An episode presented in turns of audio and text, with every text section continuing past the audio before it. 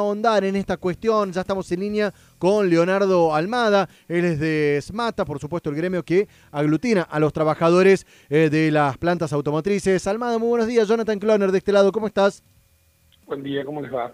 Bueno, acá manejando la expectativa de esto que a priori es una muy buena noticia. ¿Qué información tienen ustedes a esta hora?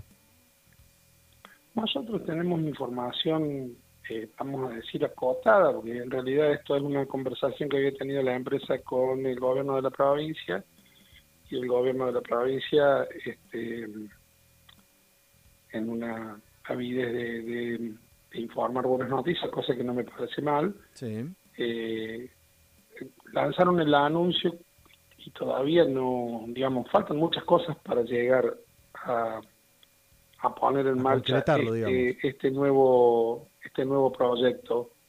Eh, es cierto que se están haciendo las gestiones, es cierto que eh, hay, hay intenciones porque hay necesidad de producir más camionetas, pero eh, todavía falta una conversación con el sindicato, todavía falta tener la seguridad de que los proveedores puedan suministrar los, los materiales. De todos modos, nosotros como sindicato, la comisión ejecutiva, el secretario general, siempre vemos con muy buenos ojos este tipo de anuncios y la verdad que lo acompañamos y lo celebramos. Pero en este caso eh, eh, tenemos todas las expectativas de que sea, pero todavía no se concretó así, digamos, firmemente el tema. Bien, ahora para ahondar un poquito más y, conocer en detalle, sobre todo nuestros oyentes, que muchos están en el palo, que laburan ahí, que están vinculados de alguna forma, ¿esto sería para la producción de un nuevo vehículo, este segundo turno? Mm, no, para ampliar la producción de pickups. De pickups, en este caso de, de Nissan. De Nissan y de Renault Alaskan. Bien, que es la que se produce, em, se produce íntegramente en Córdoba.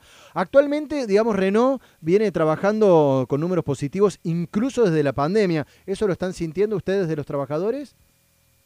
Eh, sí, nosotros este, eh, sentimos que todo el sector automotor está trabajando con números positivos. Eh, estamos recuperando los niveles de producción, se está recuperando el mercado interno.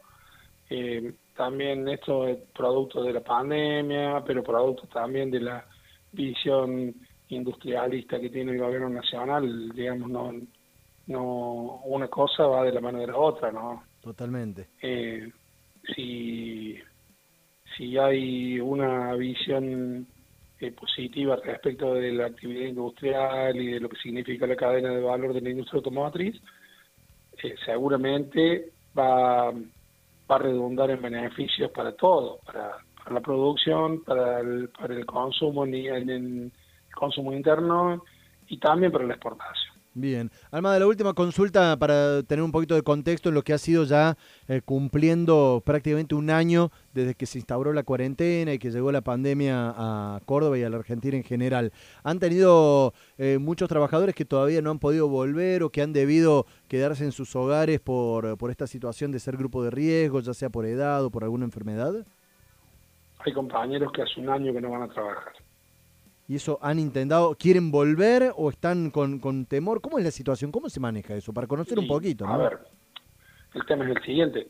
Eh, hay un decreto que no permite que, que esos compañeros vuelvan y las empresas eh, responden abonando el 75% del salario. El problema es la incertidumbre del compañero de no volver el compañero eh, tiene la preocupación de, de ser grupo de riesgo, el compañero tiene la preocupación de no de que esto no pasa, de que lo que podía ser de dos semanas, 15 días, un mes, dos meses, termina siendo un año. Eh, hay compañeros que nos piden por favor de volver de alguna forma y no se puede. Eh, nosotros estamos trabajando y esperamos que esto rápidamente se pueda eh, accionar el tema de, la vacunación y que podamos tener inmunidad de rebaño para que puedan volver a trabajar los compañeros.